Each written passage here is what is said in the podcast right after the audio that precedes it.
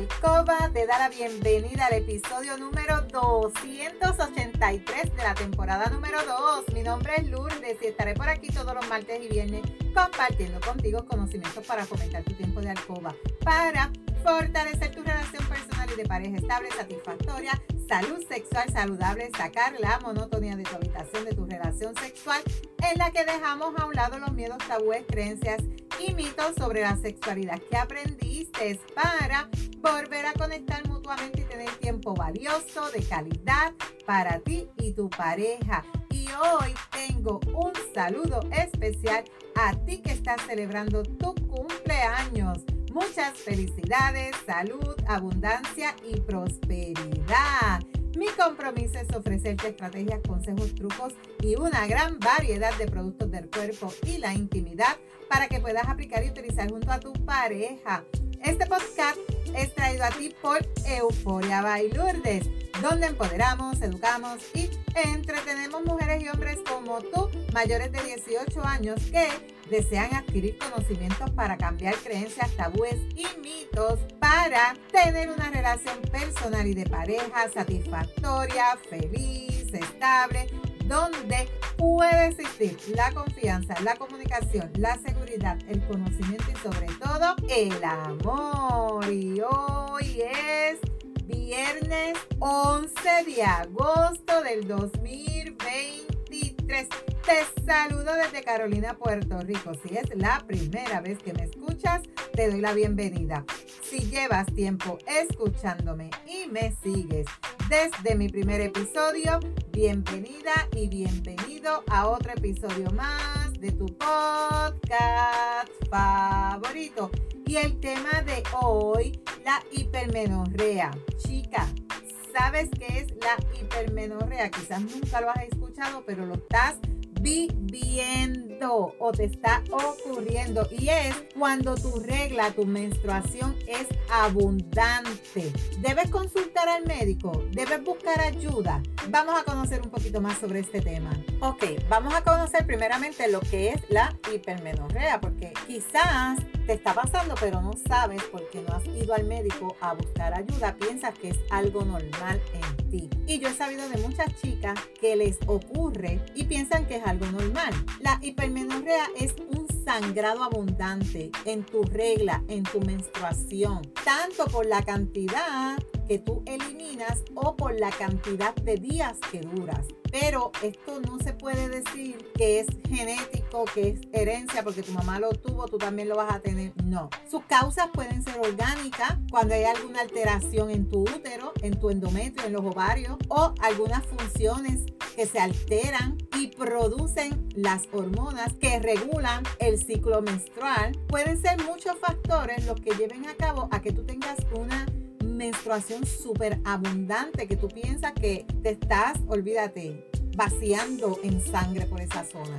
Su incidencia, según estimaciones, es alrededor de un 10% en mujeres jóvenes, pero puede llegar a afectar también a cada cuatro mujeres por encima de los 35 años de edad. Tener un útero de tamaño mayor o paredes muy gruesas que la medida que se supone es uno de los factores de riesgo de la hipermenorrea. Pero también existe la presencia de los miomas, la alteración hormonal, incluyendo tiroides y prolactina, el uso de los dispositivos intrauterinos que sean de cobre como los anticonceptivos, las enfermedades sanguíneas que alteran la coagulación y producen sangrado, también pueden aumentar el riesgo de este tipo de hemorragias ginecológicas.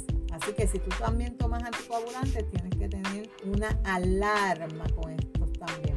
Síntomas y la importancia de tu consultar con tu médico. Entre los síntomas que se presentan casi siempre puedes observar sangrado más abundante o más duradero, resultando bien difícil cuantificar cuánto tú puedes estar sangrando. Tú dices, wow, dolores menstruales que están asociados a la expulsión de coágulos, todos los síntomas asociados a una anemia, como cansancio, palpitaciones, porque recuerda, esa sangre hace que te baje la hemoglobina. A mí me pasaba siempre mis hemoglobinas se mantenían en 9, en 10. Estuve con un hematólogo, me hizo por seis meses evaluaciones y determinó que era por la menstruación y mi menstruación no era abundante. Así que si tú estás pasando por esto de que tienes mucha eliminación de sangre por muchos días también, tienes que verificarte tu hemoglobina.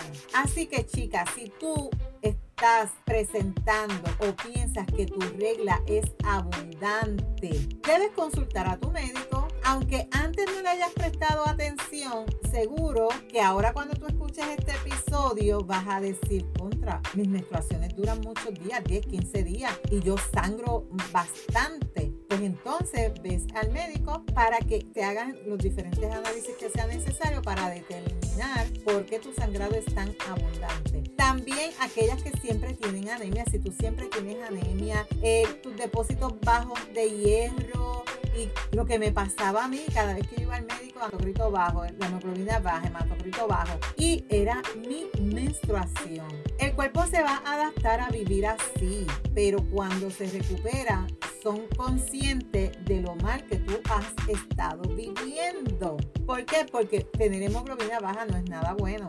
El cansancio, el sueño, te da con comer hielo. A mí me daba con comer hielo. Ya yo sabía, cuando yo tenía antojo de comer hielo, que yo tenía hemoglobina baja. Y otras consecuencias, si te bajan más de lo normal, ya tú puedes entrar en un riesgo de un paro cardíaco, de un paro respiratorio. Así que la hemoglobina es bien importante tenerla en, en los niveles óptimos. Chicas, si tú eres joven, tu salud quizás te pueda permitir unas cifras de anemia de que quizás otra persona en tu lugar se podría desmayar, pero tú no. Cuando te hacen la prueba de hemoglobina, te dicen, mira, tú tienes una hemoglobina en 8, en 7, y tú, pero si yo me siento de lo más bien, pero tienes que vigilar eso tienes que vigilar eso, no te confíes, no te confíes. Sangrado abundante por muchos días o sangrado eh, abundante en la eliminación de tu menstruación es una alarma que tienes que verificar y con, en conjunto tu hemoglobina. El primer objetivo de un tratamiento cuando tú estás presentando esta condición es subir el hierro. El hierro en el cuerpo es como el dinero en el banco. Por un lado, tienes que aumentar los ingresos, en este caso tomar hierro, pero si no dejas de hacer los gastos en el banco, ¿qué va a pasar? Tu cuenta bancaria nunca se va a recuperar del todo, siempre va a ir bajando porque estás sacándole mucho y estás invirtiendo poquito, le estás depositando poco. Pues eso pasa con tu cuerpo. Estás sacándole mucho hierro, pero no le estás dando hierro. Y esto es bien fundamental hacer un tratamiento que disminuya tu sangrado. Y eso lo hace el médico o un hematólogo. Lo primero que tú tienes que hacer es un aporte de hierro que se tolere bien, porque también hay consecuencias cuando tú tomas sales de hierro, las más antiguas que se, todavía se comercializan suelen tener efectos secundarios como molestias gástricas, estreñimiento, entre otros. Y muchas chicas, no sé si es tu caso, no quieren tomar hierro porque te da estreñimiento o porque te cae mal en el estómago. Además, su absorción es parcial. Esto hace que se abandonen los tratamientos. En los últimos años también se han aparecido fórmulas de hierro que evitan estos síntomas y favorecen una buena absorción. El segundo paso del abordaje terapéutico con la hipermenorrea es disminuir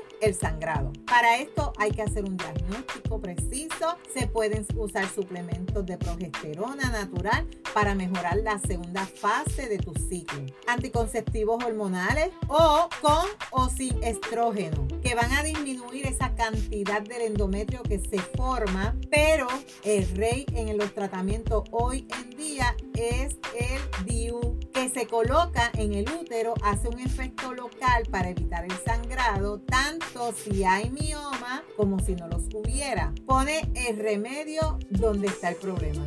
Se puede también usar aunque la chica no haya tenido hijos, aunque uses otros métodos anticonceptivos como el preservativo, eh, la ligadura de las trompas, la vasectomía. Es algo que te va a ayudar en ese momento, aunque estés operada. Tanto los anticonceptivos como el DIU solo se pueden usar si la mujer no quiere embarazo, pues ambos son anticonceptivos. O sea que si tú estás buscando quedar embarazada, pues este View no te lo recomiendo porque esto te va a ayudar a disminuir el sangrado, pero a la misma vez a no quedar embarazada. Así que este tratamiento no es para ti si estás buscando tener un bebé. También los antiinflamatorios no esteroides ayudan a disminuir el sangrado de manera puntual. Cuando ya es un sangrado demasiado fuerte, demasiado abundante, pues ahí se toma la decisión de hacer una histerectomía, que es cuando te remueven o te quitan el útero y eso es uno de los tratamientos habituales que existen hoy en todavía. En cuanto a los medicamentos que no se te recomiendan porque tienes la condición de la hipermenorrea, están los anticoagulantes porque vas a tener más sangrado. Recuerda que va a hacer que la sangre esté más licuada. Así que es bien importante que si tú tomas anticoagulante, lo dialogues con el médico a ver si pueden hacer un cambio en ese medicamento.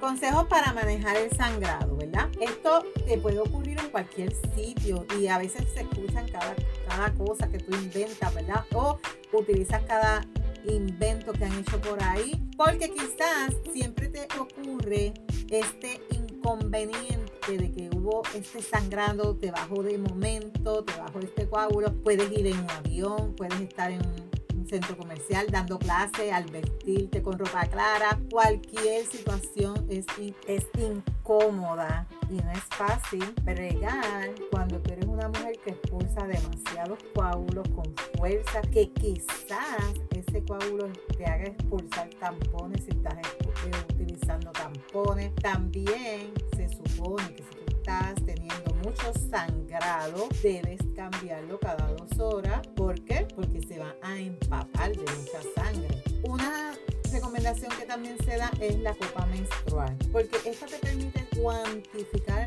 el sangrado, porque se ve, tú lo estás viendo ahí. Y el mejor consejo, sin duda, para el tratamiento es un tratamiento adecuado